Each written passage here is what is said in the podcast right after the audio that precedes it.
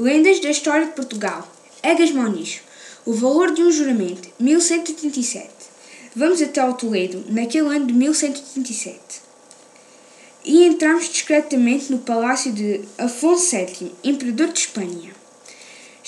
Quando chegamos à sala do trono, paramos com uma cena extraordinária. Um homem acompanhado da mulher e dos filhos. Apresenta-se ao Imperador vestido de uma túnica simples e com uma corda ao pescoço. Quem é este homem? O que está aqui a fazer? O que significa isto? Espera, estou a reconhecê-lo. É Egas Moniz, acompanhado da mulher e dos filhos. Egas Moniz, o senhor da Ribeira de Ouro. Olha como estão vestidos. Trazem apenas umas, umas túnicas brancas. Egas Moniz na corte de Afonso VII, vestido assim, já viste, têm todos uma corda ao pescoço, parece que se vão enforcar. Cada vez percebo menos. E tu percebes alguma coisa? Também nós não percebemos. E por isso vamos recuar no tempo para tentar compreender o que se passa.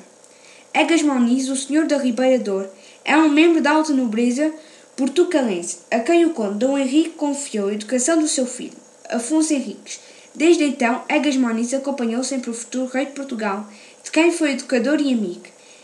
Estão juntos quando Dom Afonso Henriques vence as tropas da sua mãe Dona Teresa e passa a governar o conde portucalense em 1128 e continua juntos quando Dom Afonso VII, cerca de Guimarães, exige que Dom Afonso Henriques lhes lança obediência e felicidade.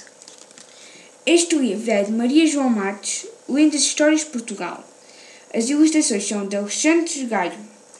São editores de Alteia.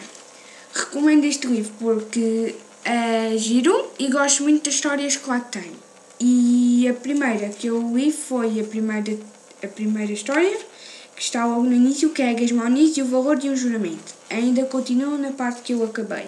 Gosto muito, já o li.